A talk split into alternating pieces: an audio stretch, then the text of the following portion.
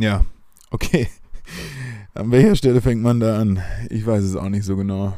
Ich glaube, ich rede einfach mal drauf los, weil ich habe den, den Podcast ja vor ein paar Jahren ins Leben gerufen, als echt Long Drive das Zentrum meines Lebens geworden ist. Und das ist es weiterhin, aber in einer anderen Form. Weil das, was ich eigentlich mit diesem Podcast vorhatte, ist immer mal wieder darüber zu berichten, was eben in der Long Drive-Welt passiert, mit allem, was dazugehört.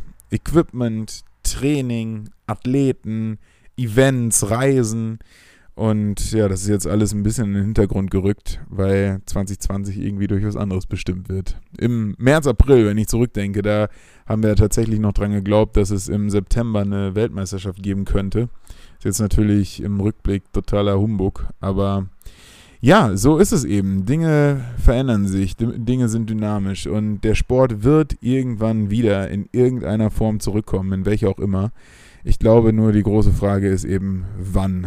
Und ja, dieses Wann, das ist, glaube ich, gerade im Leben von ganz, ganz vielen Sportlern, von mir zumindest ganz extrem, ein ja, schwieriges Thema, weil ja, so, so sehr ich noch sagen kann und so sehr ich das auch beherzige, immer weiterzumachen und genau jetzt Gas zu geben, weil das irgendwann, wenn das alles vorüber ist und wir wieder in welcher Form auch immer spielen können, das kann sich auch auf alle möglichen Bereiche, Businessbereiche und so weiter übertragen lassen.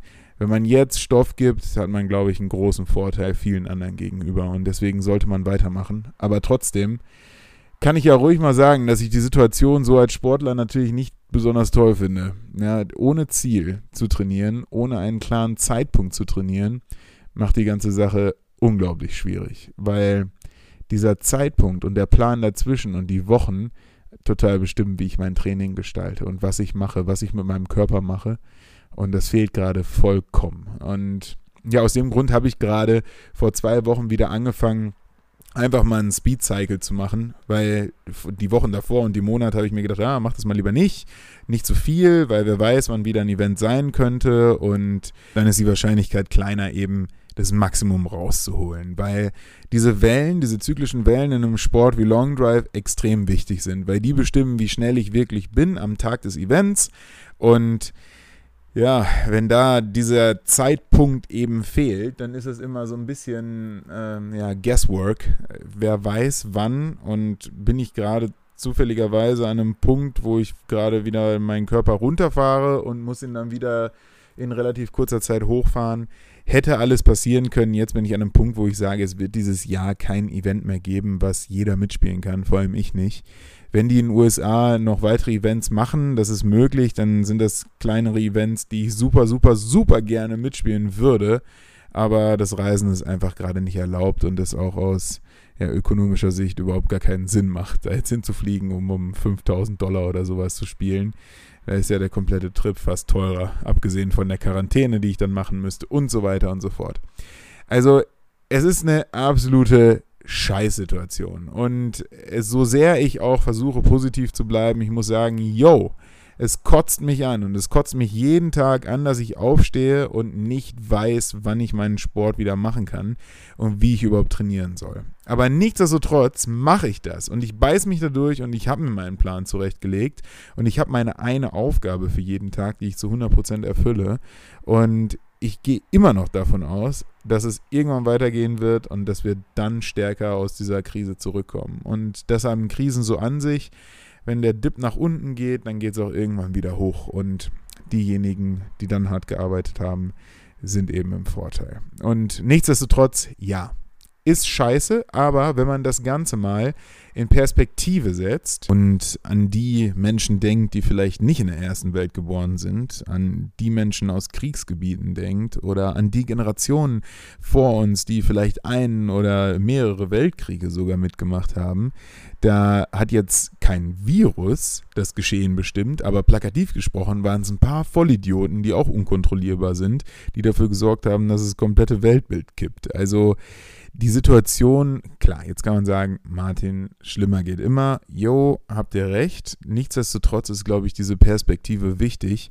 Und wenn wir uns einfach darauf besinnen, uns an die Dinge zu halten, die uns vorgegeben werden, ein bisschen die Birne einzuschalten, Masken an der richtigen Stelle aufzusetzen, sich mal die Flossen zu waschen, Hände zu desinfizieren etc., Dinge, die eigentlich normal sein sollten, dann sind wir, glaube ich, schon auf einem ganz guten Weg, dass es wieder besser wird. Und wer weiß, wann es einen Impfstoff gibt, wer weiß, ähm, wann auf einmal quasi mit einem Fingerschnips wieder alles normal ist. Auch wenn das neue Normal dann vielleicht etwas anders ist. Vielleicht müssen wir unseren Kindern später erklären, du, man hat sich damals doch eigentlich überall die Hände gegeben und die Menschen haben sich umarmt, wenn sie sich voneinander verabschiedet haben, ja.